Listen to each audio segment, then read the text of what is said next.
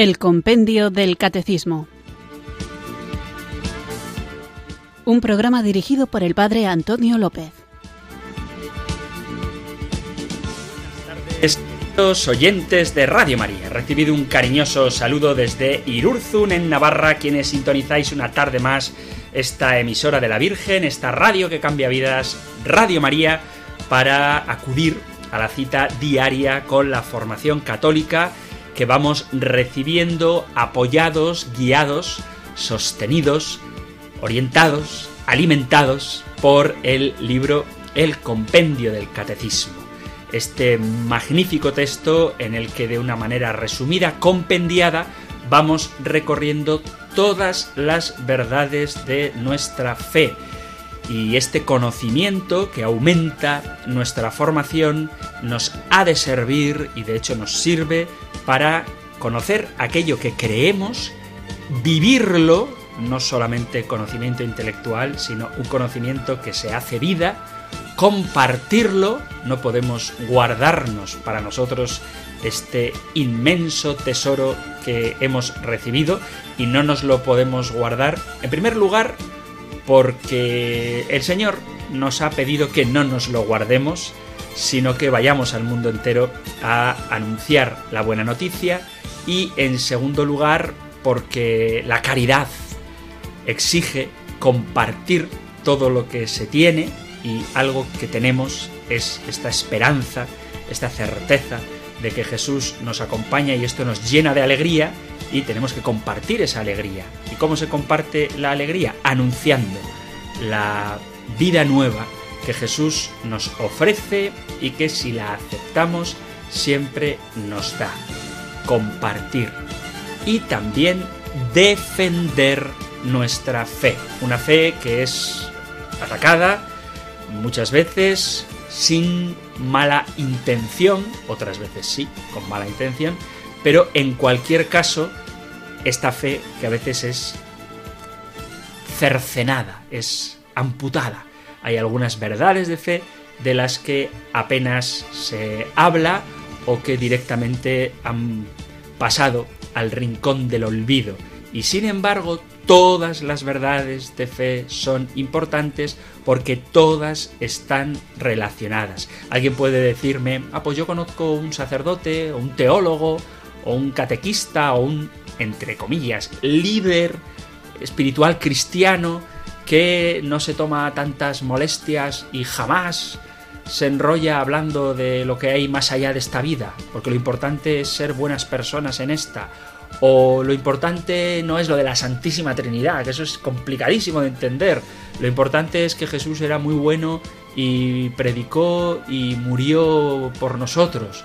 Y tampoco hace falta hablar de la cruz, porque al final lo que importa es no la pasión de Cristo, sino que lo importante es cómo Jesús perdonaba a los pecadores, a todo el mundo. Y tampoco hay que hablar de la conversión, porque el Señor nos ama tal y como somos. Hay gente que piensa que estas verdades, que todo esto es verdad, omiten o suprimen o hacen insuficientes a las otras. Y ese es el error. Es verdad que Jesucristo ama a todos, pero también es verdad que precisamente porque los ama, nos quiere hacer participar de su vida divina y eso es la conversión. La conversión no es simplemente dejar un vicio, la conversión es vivir la nueva vida que Cristo nos ha dado.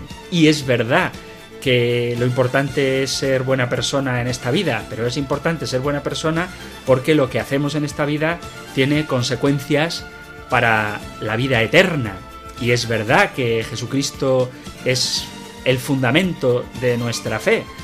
La Iglesia es cristocéntrica, pero es cristocéntrica, entre otras razones, porque Cristo nos ha revelado cómo es Dios. Y si aceptamos lo que Cristo nos ha dicho, tenemos que aceptar y tratar de comprender hasta donde se pueda que Dios es Padre, Hijo y Espíritu Santo, por lo tanto, el misterio de la Trinidad.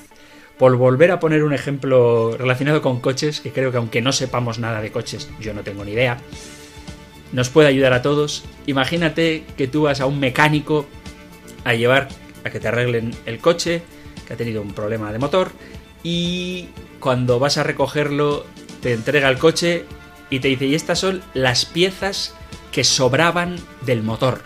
Imagínate que te dice eso. ¿Y esta, esta caja qué es? No, no, eso son piezas que sobran del motor.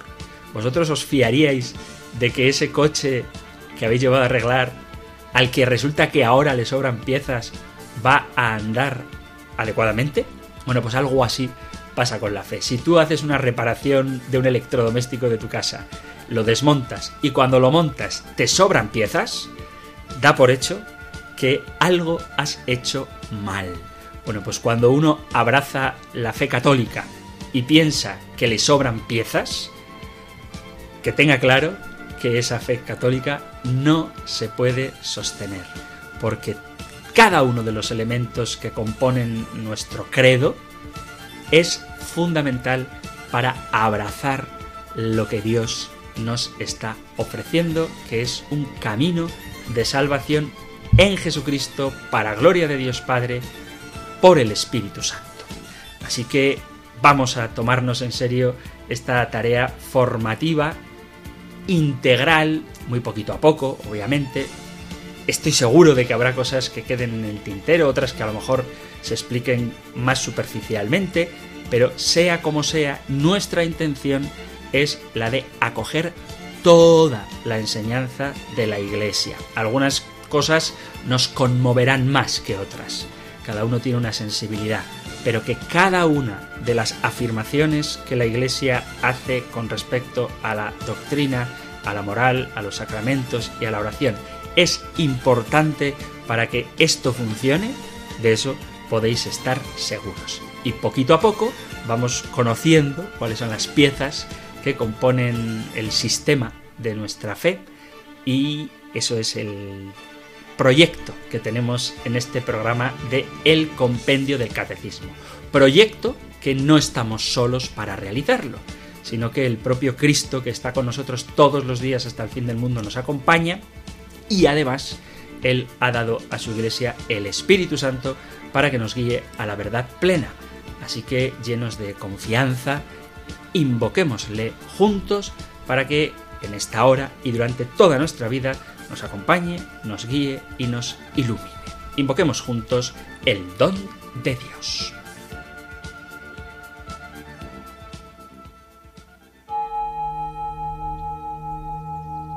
Ven Espíritu, ven Espíritu, ven Espíritu.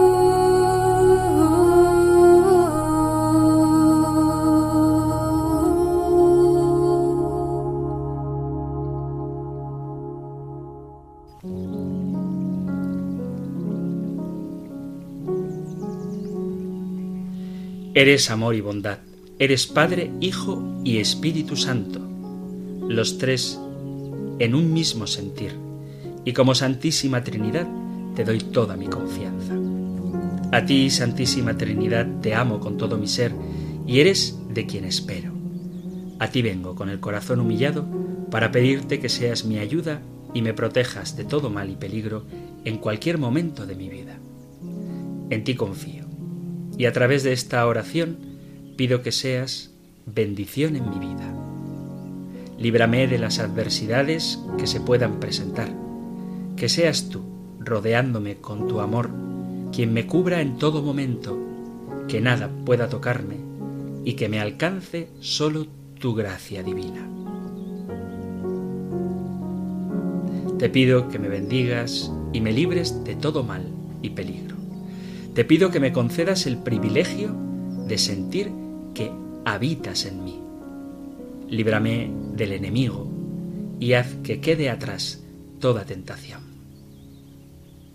Santísima Trinidad, pido tu protección en cada instante de mi vida, tanto para mi familia como para mí. Que tu mano poderosa me cubra. Que tú, Padre, que me has creado, hagas que en mi vida se refleje la inmensidad de tu amor. Que tú, Hijo, que me has redimido, cubras mi vida con los frutos de tu sangre derramada en la cruz. Que tú, Espíritu Santo, aliento divino, renueves en mí la vida que Cristo me ha ganado, así como renuevas todas las cosas. Te alabo, Santísima Trinidad, Padre, Hijo y Espíritu Santo. Haz que nunca aparte de mi mirada la misteriosa realidad de tu presencia.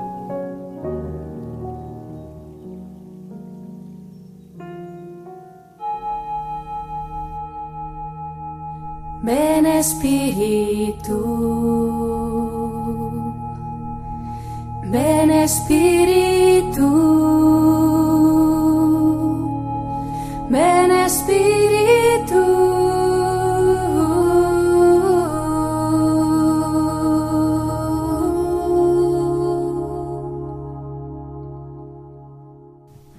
Después de haber rezado juntos a la Santísima Trinidad, Ahora comprenderéis muy bien por qué hoy esta oración así tan trinitaria.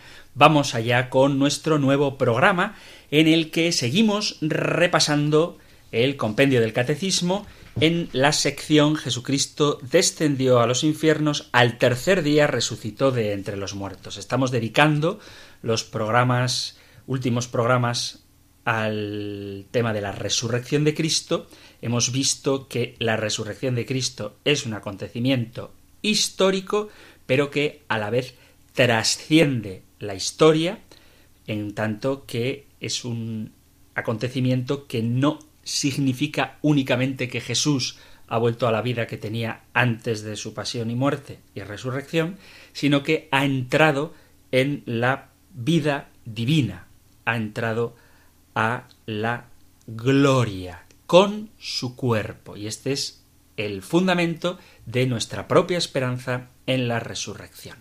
El último programa lo dedicábamos a ver cuál es el estado del cuerpo resucitado de Jesús y decíamos precisamente que su cuerpo resucitado no es como era antes de la resurrección o antes de la muerte, sino que aunque mantiene las huellas de la pasión, aunque puede comer, hablar y ser tocado por los discípulos, ese cuerpo es soberanamente libre, dice el compendio del catecismo, de aparecer a sus discípulos donde quiere, cuando quiere, a quien quiere y como él quiere, porque ya no está limitado a las estrecheces que cualquier cuerpo humano no glorificado está sometido.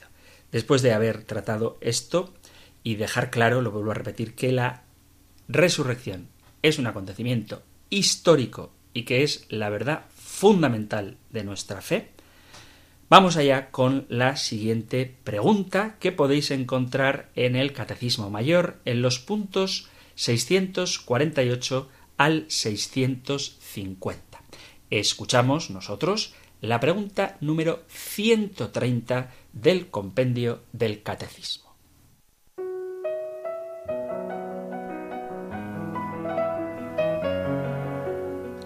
Número 130.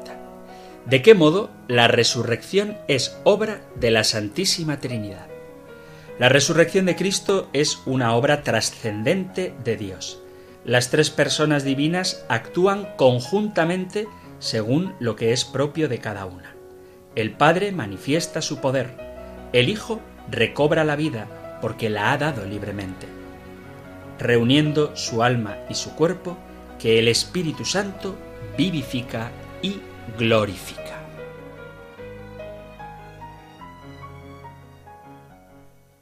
Esto es lo que nos plantea la pregunta número 130 del compendio del Catecismo y para argumentar una vez más a favor de que todas las verdades de la fe están relacionadas, para comprender bien esta pregunta número 130 de cómo la resurrección es obra de la Santísima Trinidad, os animo a que escuchéis los podcasts que podéis encontrar en la aplicación del teléfono inteligente de Radio María, la aplicación móvil de Radio María o en la página web de Radio María el podcast de estos programas y os remito a las preguntas que hacían referencia al misterio de la Santísima Trinidad. En concreto, os recuerdo las preguntas y respuestas del compendio, obviamente no la explicación que daba, para eso os remito a los podcasts, sobre la pregunta 44 que decía ¿cuál es el misterio central de la fe y de la vida cristiana? El misterio central de la fe y de la vida cristiana, responde el compendio, es el misterio de la Santísima Trinidad. Los cristianos son bautizados en el nombre del Padre y del Hijo y del Espíritu Santo. Luego, veíamos en las siguientes preguntas, en la 45, si se puede conocer por sí sola el misterio de la Santísima Trinidad. La respuesta es resumida, no. Si Dios no nos lo hubiera revelado, jamás lo hubiéramos conocido. Luego, en la pregunta 46, se nos dice qué nos ha revelado Jesucristo acerca del Padre. En la 47, quién es el Espíritu Santo que Jesucristo nos ha revelado. Y saltamos a la pregunta 49, que es lo que tendríamos que tener como base, como fundamento, para comprender la pregunta 130, de qué modo la resurrección es obra de la Santísima Trinidad. Bien, pues la pregunta 49 dice, ¿cómo obran las tres divinas personas? Y responde así, inseparables en su única sustancia, las divinas personas son también inseparables en su obrar. La Trinidad tiene una sola y misma operación, pero en el único obrar divino, cada persona se hace presente según el modo en el que le es propio en la Trinidad. Y luego una cita da el compendio del Catecismo de la Beata Sor Isabel de la Trinidad. Dios mío, Trinidad, a quien adoro, pacifica mi alma. Haz de ella tu cielo, tu morada amada y el lugar de tu reposo. Que yo no deje jamás solo en ella, sino que yo esté allí enteramente, totalmente despierta en mi fe, en adoración, entregada sin reservas a tu acción creadora. Bien, he recordado el punto 49 porque dice, ¿de qué modo la resurrección es obra de la Santísima Trinidad? La pregunta 49 dice que la Santísima Trinidad es inseparable en su obrar. Esto es un misterio, una cosa difícil de comprender, como todo lo que tiene que ver con la Santísima Trinidad, como todo lo que tiene que ver con Dios. A veces hay que decir esto, si lo entiendes, si te entra en la cabeza, no es Dios. O sea, si te cabe en el intelecto, no es Dios. Lo puedes entender, y procuraré que así lo hagamos en el programa de hoy, lo puedes entender en el sentido de que seas capaz de encontrar una explicación al amor que Dios nos tiene y por qué ha obrado de esta determinada manera. Pero si te cabe en la cabeza, si es asequible, si es asible, es cogible, capturable por tu intelecto, eso significa que no estamos hablando de Dios. Por eso, mucho cuidado con, para querer explicar el misterio de la Santísima Trinidad, anularlo, que esto es lo que hacen las herejías trinitarias que ya vimos un montón. No se trata de anular el misterio de la Trinidad, sino que de lo que se trata es de aceptar lo que Dios nos ha revelado, que es del todo inalcanzable para la mente humana y nunca lo hubiéramos conocido si Dios no nos lo hubiera revelado. Entonces, la resurrección, como toda obra divina, es propia de las tres personas de la Santísima Trinidad. Las tres personas divinas actúan conjuntamente según lo que es propio de cada una. El Padre manifiesta su poder, resucitando al Hijo, el Hijo recobra la vida, tengo poder, dice, para entregar la vida, tengo poder para recuperarla, dice Jesús en el Evangelio de Juan, en el capítulo 17, y el Espíritu Santo vivifica el cuerpo difunto de Jesús y reúne el alma de Cristo con el cuerpo de Cristo en la resurrección. Las tres personas divinas participan, actúan conjuntamente, dice el compendio, de la resurrección de Cristo. Mirad, cuando tocamos estos temas de la Santísima Trinidad, existe un peligro real de no alcanzar a implicarnos emocionalmente, afectivamente, con este gran misterio que, sin embargo, es lo más grande que Jesucristo nos ha revelado porque nos ha mostrado cómo es la intimidad de Dios. De hecho, la vida cristiana es la asimilación, la aceptación de Dios Padre, Hijo y Espíritu Santo. Es, como dice un autor, dar el amén cuando hablamos de gloria al Padre, al Hijo y al Espíritu Santo y confesamos nuestra fe trinitaria, el amén que decimos después de creo en Dios Padre, creo en Dios Hijo, creo en Dios Espíritu Santo, cuando rezamos el credo, o el amén con que hacemos cada día la señal de la cruz. En el nombre del Padre, del Hijo y del Espíritu Santo.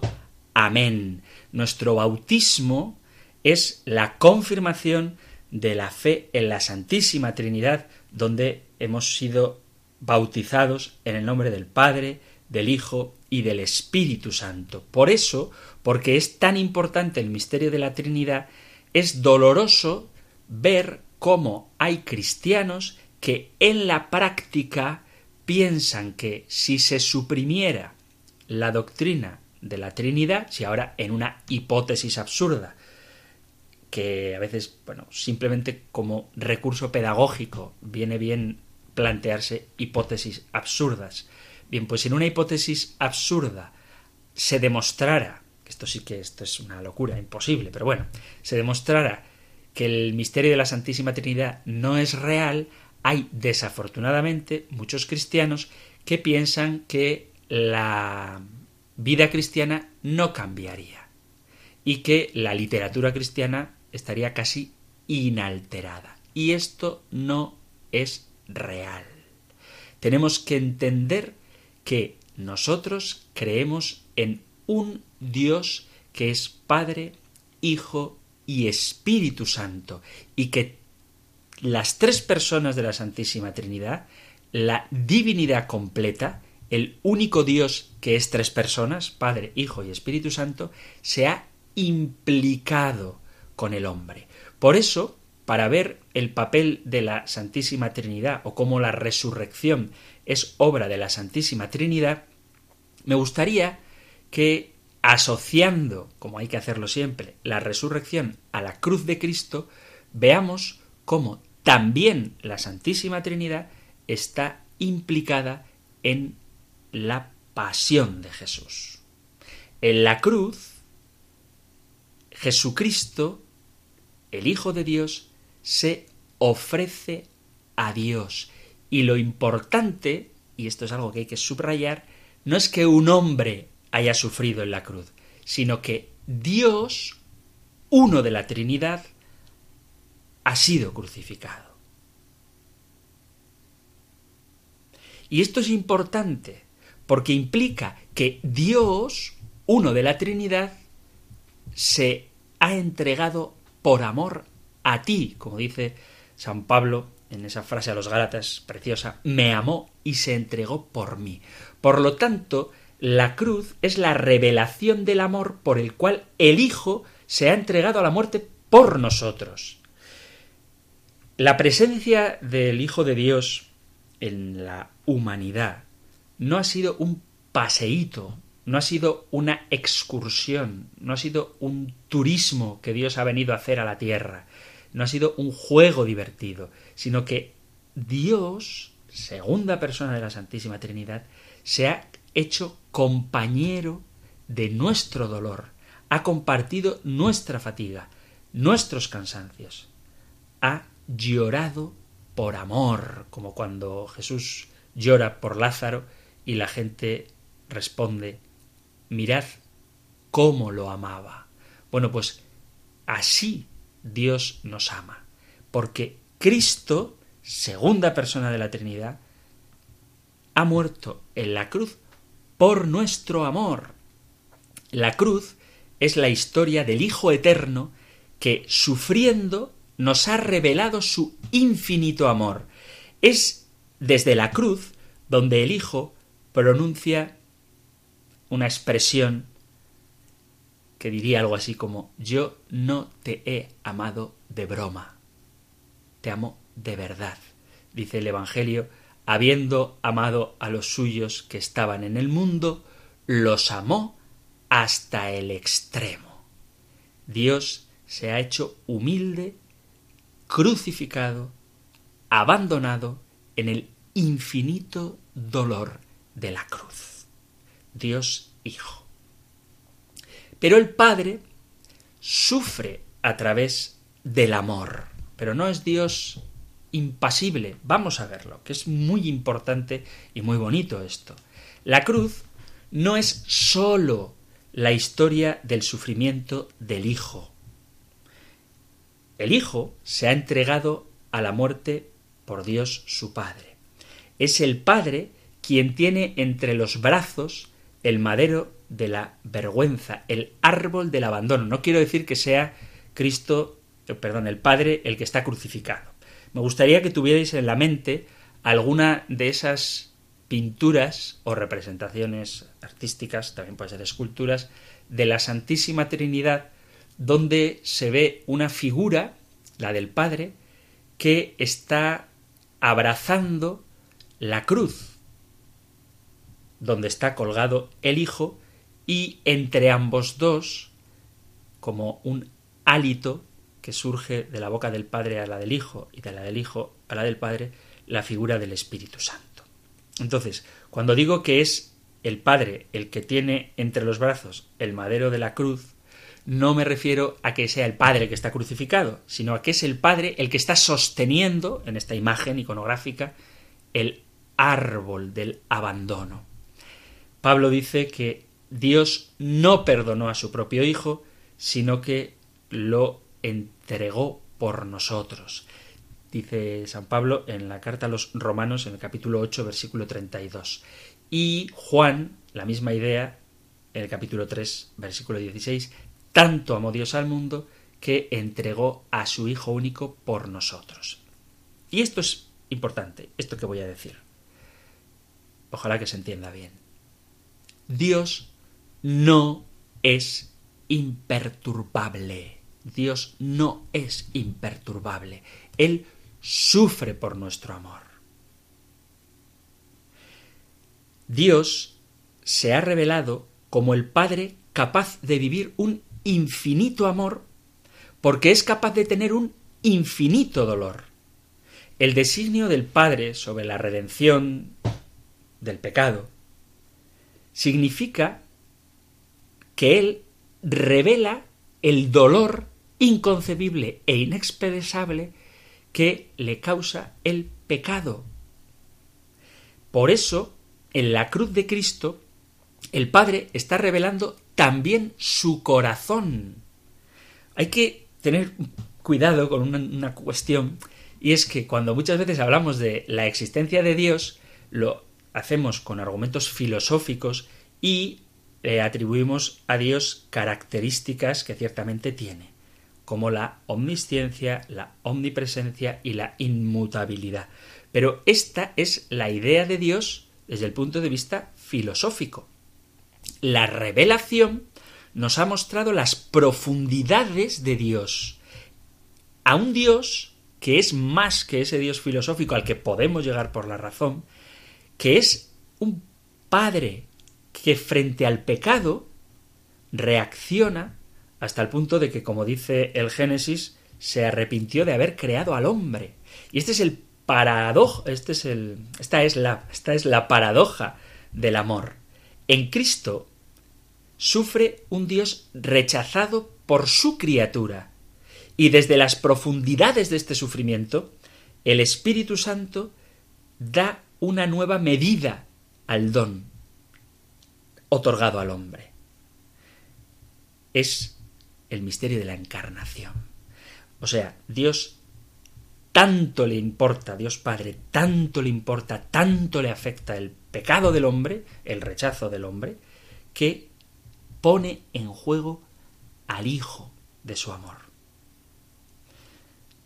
Nadie es un número delante de Dios.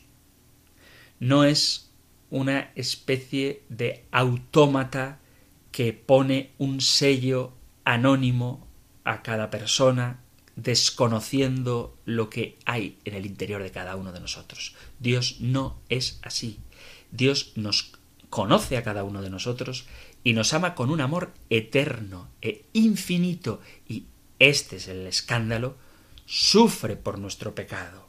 Un sufrimiento cuya profundidad no podemos ni siquiera entender. Dios es amor. Así es como nos lo presenta la Sagrada Escritura. Queridos míos, amémonos unos a otros porque el amor viene de Dios. Todo el que ama ha nacido de Dios y conoce a Dios.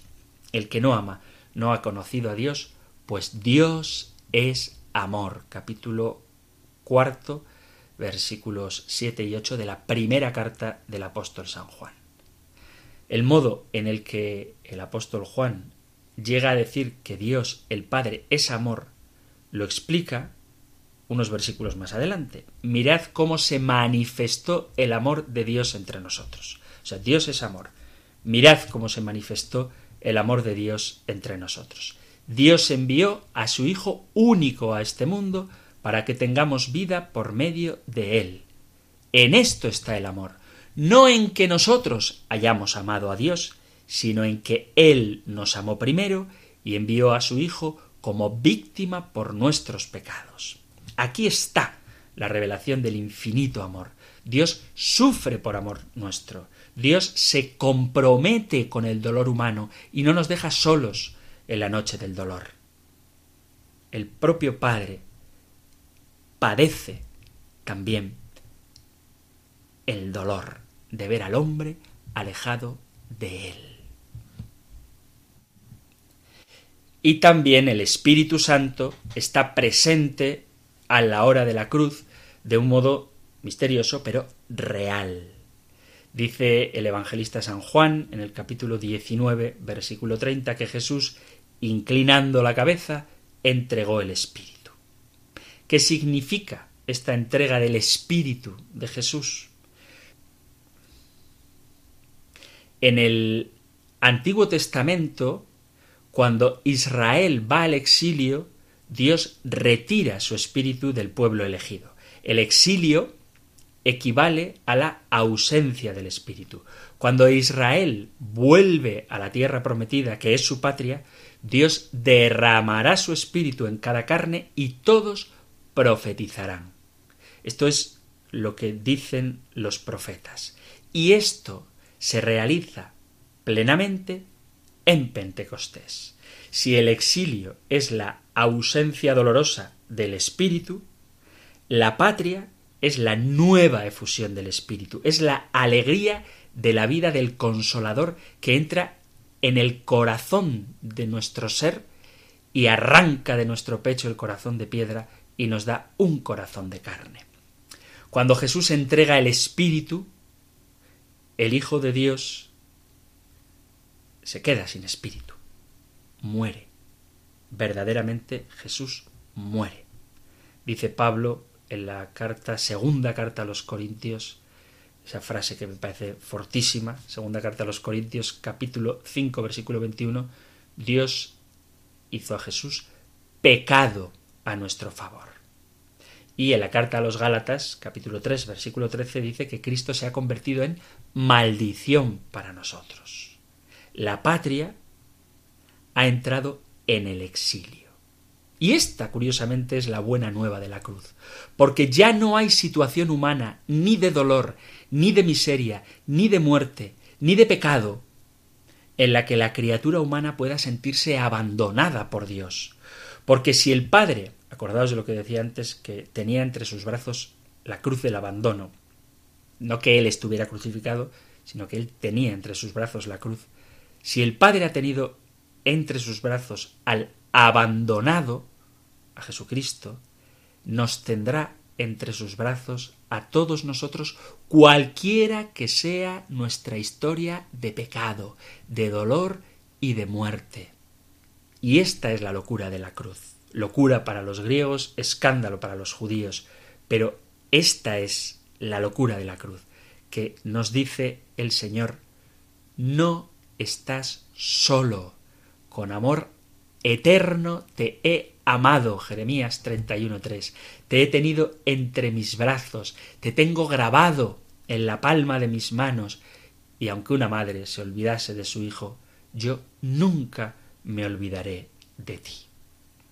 Es pues la cruz la buena nueva del Evangelio, del amor de Dios. Es a los pies de la cruz que nosotros descubrimos que Dios es amor. Este es el Evangelio de la salvación.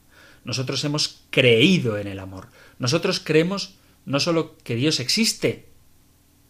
Para creer en esto basta el sentido común, la filosofía, la observación de la creación.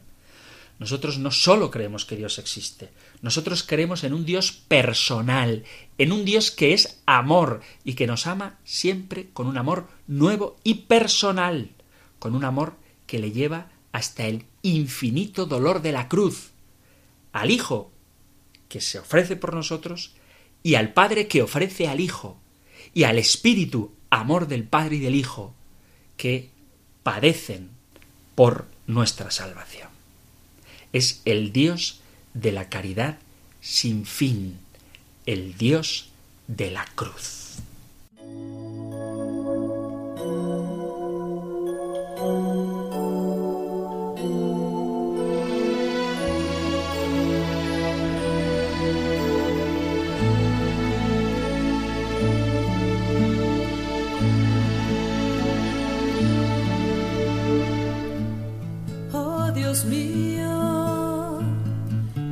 a quien adoro. Ayúdame a olvidarme totalmente de mí y así establecerme en ti. Inmóvil y tranquila, como si mi alma estuviera.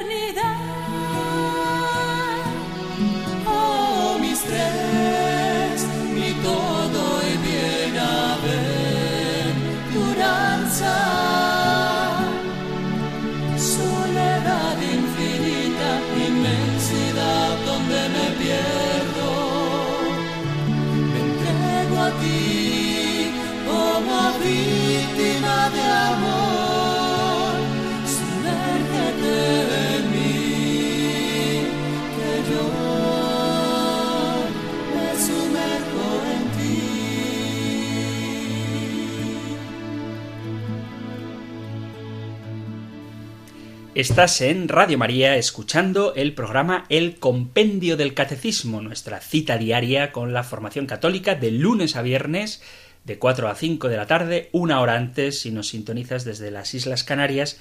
Y hoy estamos tratando la pregunta número 130 que plantea de qué modo la resurrección es obra de la Santísima Trinidad.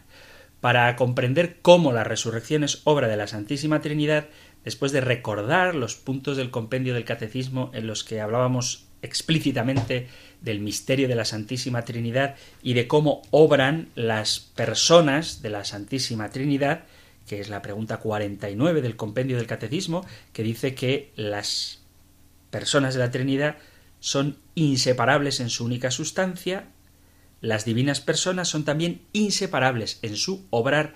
Hemos visto hasta ahora cómo es la presencia del Padre y del Espíritu Santo en la pasión, en la cruz del Hijo, porque entendiendo el papel que juega el Padre, que padece con su Hijo, y el papel que juega el Espíritu Santo, amor del Padre y el Hijo, que padece también en la pasión, nos va a resultar ahora más comprensible el papel que juegan en la resurrección. Porque nunca olvidéis esto, pasión, muerte, resurrección y gloria son elementos de un mismo misterio.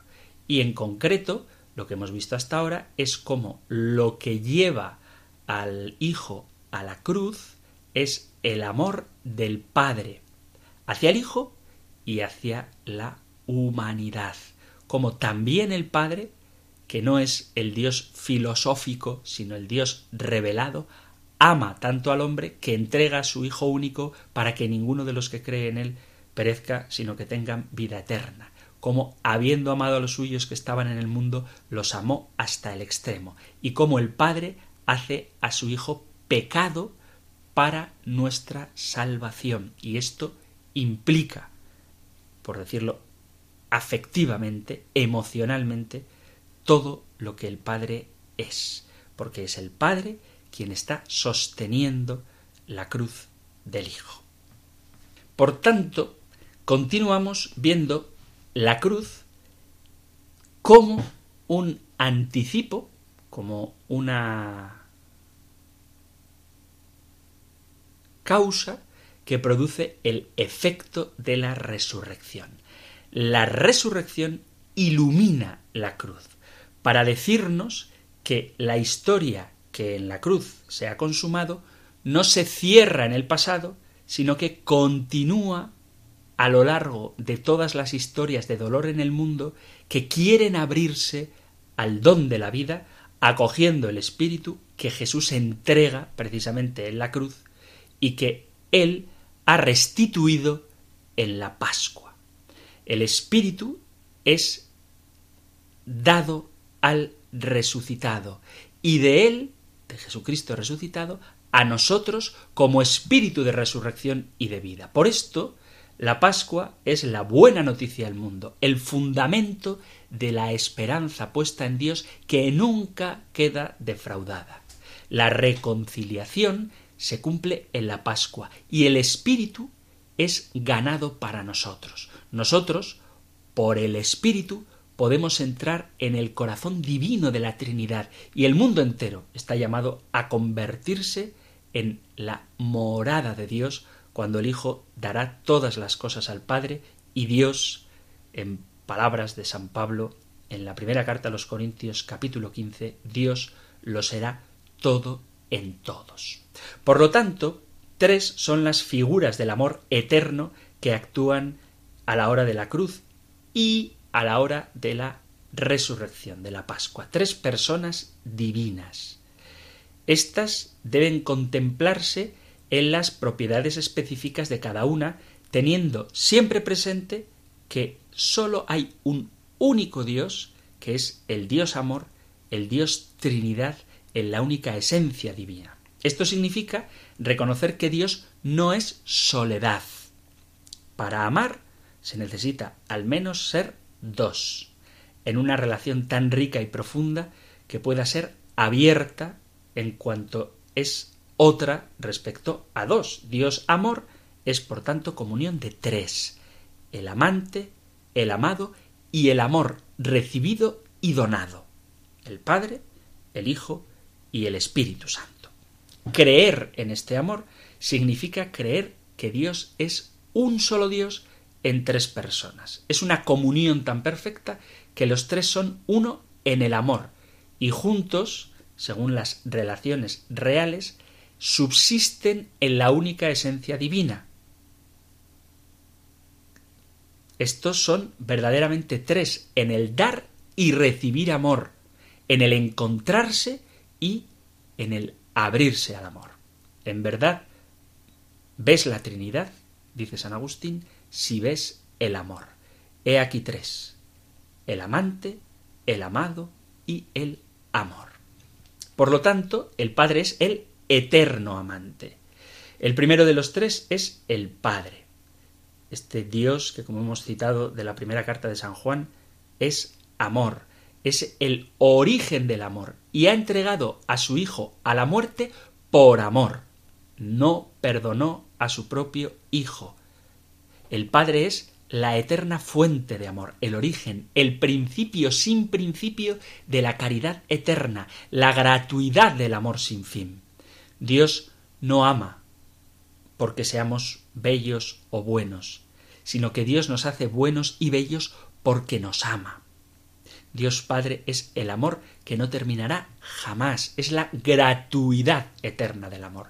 Es Él quien también inicia en nosotros lo que nosotros jamás podríamos iniciar solos.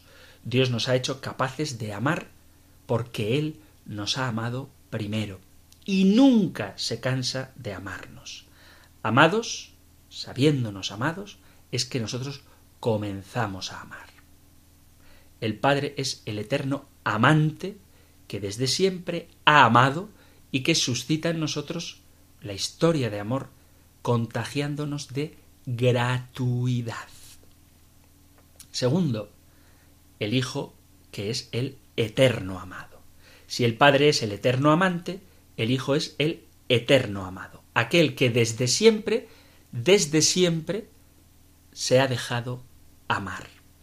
El Hijo nos hace entender que no es divino solo el amor, o sea, que no solamente amar es una cualidad divina, sino que dejarse amar también es una cualidad divina, recibir el amor. Por eso no se trata solo de que nosotros tenemos que amar a Dios, sino que para ser imagen de la Trinidad, que es a lo que estamos llamados, tenemos que amar, como hace el Padre, y dejarnos amar eternamente, como hace el Hijo. Por eso no es divina solo la gratuidad, sino también la gratitud. Dios sabe decir gracias.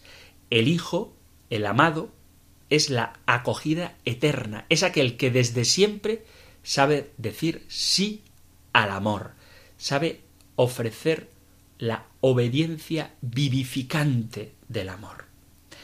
El Espíritu hace, el Espíritu Santo, hace presente en nosotros al Hijo cada vez que sabemos decir gracias, porque sabemos acoger el amor. No basta con comenzar a amar, sino que necesitamos también dejarnos amar, ser humildes frente al amor ajeno, hacer espacio en la vida, acoger el amor que se nos ofrece. Es así que se presenta el Hijo. Él acoge el amor. Donde no se acoge este amor, donde no se acoge al otro, al diverso, no se acoge a Dios. Porque no se es imagen del Hijo eterno. Y el Espíritu Santo es la comunión del amor divino. Para terminar, en la relación del amante y del amado se sitúa el Espíritu Santo. En la contemplación del misterio de la tercera persona de la Santísima Trinidad existen dos tradiciones, la oriental y la occidental. En la tradición occidental, el espíritu es el vínculo de amor eterno que une al amante y al amado. El espíritu es la paz, la unidad, la comunión del amor divino. Por eso, cuando el Espíritu Santo entra en nosotros, nos une entre nosotros mismos reconciliándonos. Nos une a Dios y a los demás. El Espíritu da el lenguaje de la comunión y hace que fluyan, que surjan pactos de paz. Nos hace capaces de unidad porque entre el amante y el amado está su amor personal, el vínculo de la caridad eterna dado por uno, el Padre, y recibido por otro, el Hijo. Ese es el Espíritu Santo.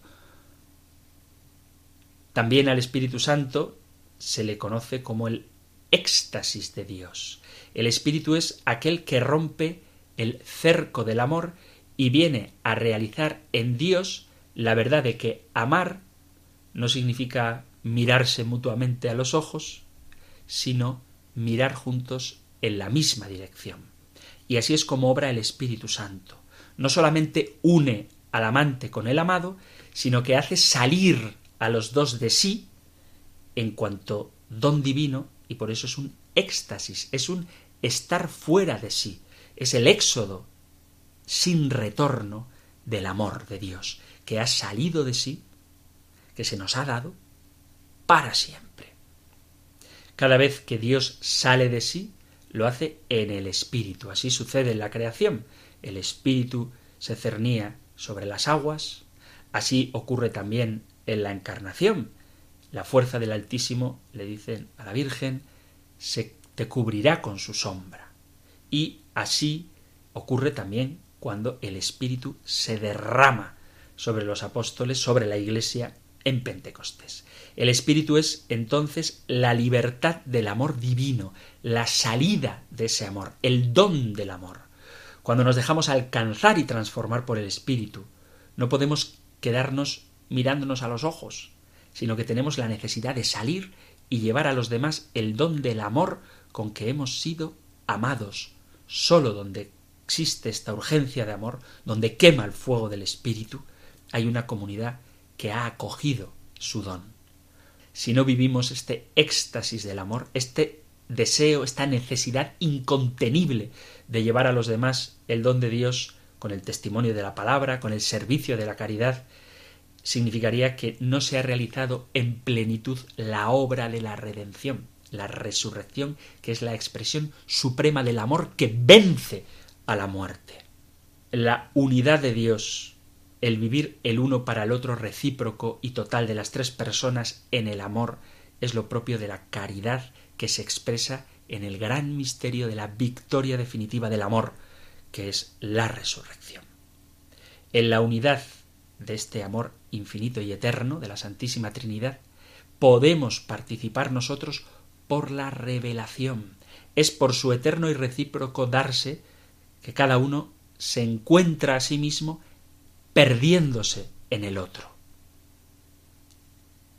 Esto es lo que se llama la perijóresis, que es la repri... La, a ver si lo digo bien, que es una palabra para trabalenguas. Es la reciprocidad de estar el uno en el otro siendo personas distintas. Es el moverse recíprocamente de sí hacia el otro. Y esto a un nivel tan profundo que la esencia de la Santísima Trinidad es precisamente esto, el amor eterno e infinito del único ser divino en tres personas distintas. A los pies de la cruz, bajo la luz de la Pascua, se comprende qué significa en nuestra vida la contemplación del amor de la Santísima Trinidad. Si el amor nace de Dios, si es Él quien nos ha amado primero, necesitamos saber que se aprende a amar solamente cuando nos dejamos amar, haciendo espacio al amor, escuchando en lo profundo el don de Dios y viviendo la alabanza. La dimensión contemplativa de la vida cristiana es un don de la Trinidad que nos mueve a, alabar a Dios, a reconocerle por lo que Él es y a glorificarle por lo que ha hecho por nosotros. Y esta es la fuente de la caridad, reconocer de dónde viene nuestra salvación. El modelo más perfecto de quien se ha dejado tocar por la Pascua trinitaria, por el Padre que ama en la cruz y ese amor que se expresa glorioso en la resurrección, por el Hijo que se deja amar también en la cruz está siendo amado por el Padre, lo mismo que cada uno de nosotros que padecemos cualquier tipo de sufrimiento estamos siendo amados por el Padre y que triunfa definitivamente en la resurrección. Y ese espíritu que sale y que nos mueve a nosotros a dar la vida, el Espíritu Santo, quien mejor ha vivido esto es María Santísima. Ella ha sido tocada en su cuerpo por la luz que ilumina a todo ser humano. Ha sido cubierta por Dios Santísima Trinidad. Ha sido el lugar donde la Trinidad ha podido entrar en la historia. Porque es el Padre el que envía al Espíritu Santo que cubre a María con su sombra y es engendrada del Verbo. El amor viene de Dios y quien ama, dice San Juan, ha nacido de Dios y conoce a Dios. Y el lugar donde este amor triunfa es en la resurrección.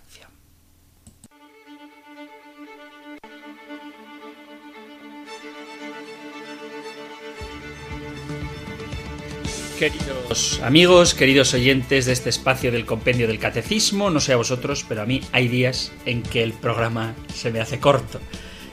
Confío que eso sea un síntoma de que disfrutamos. Os recuerdo, queridos amigos, que podéis poneros en contacto con el programa, enviar vuestras preguntas, comentarios, sugerencias, discrepancias, aportaciones, todo lo que queráis. Podéis compartirlo en la dirección de correo electrónico compendio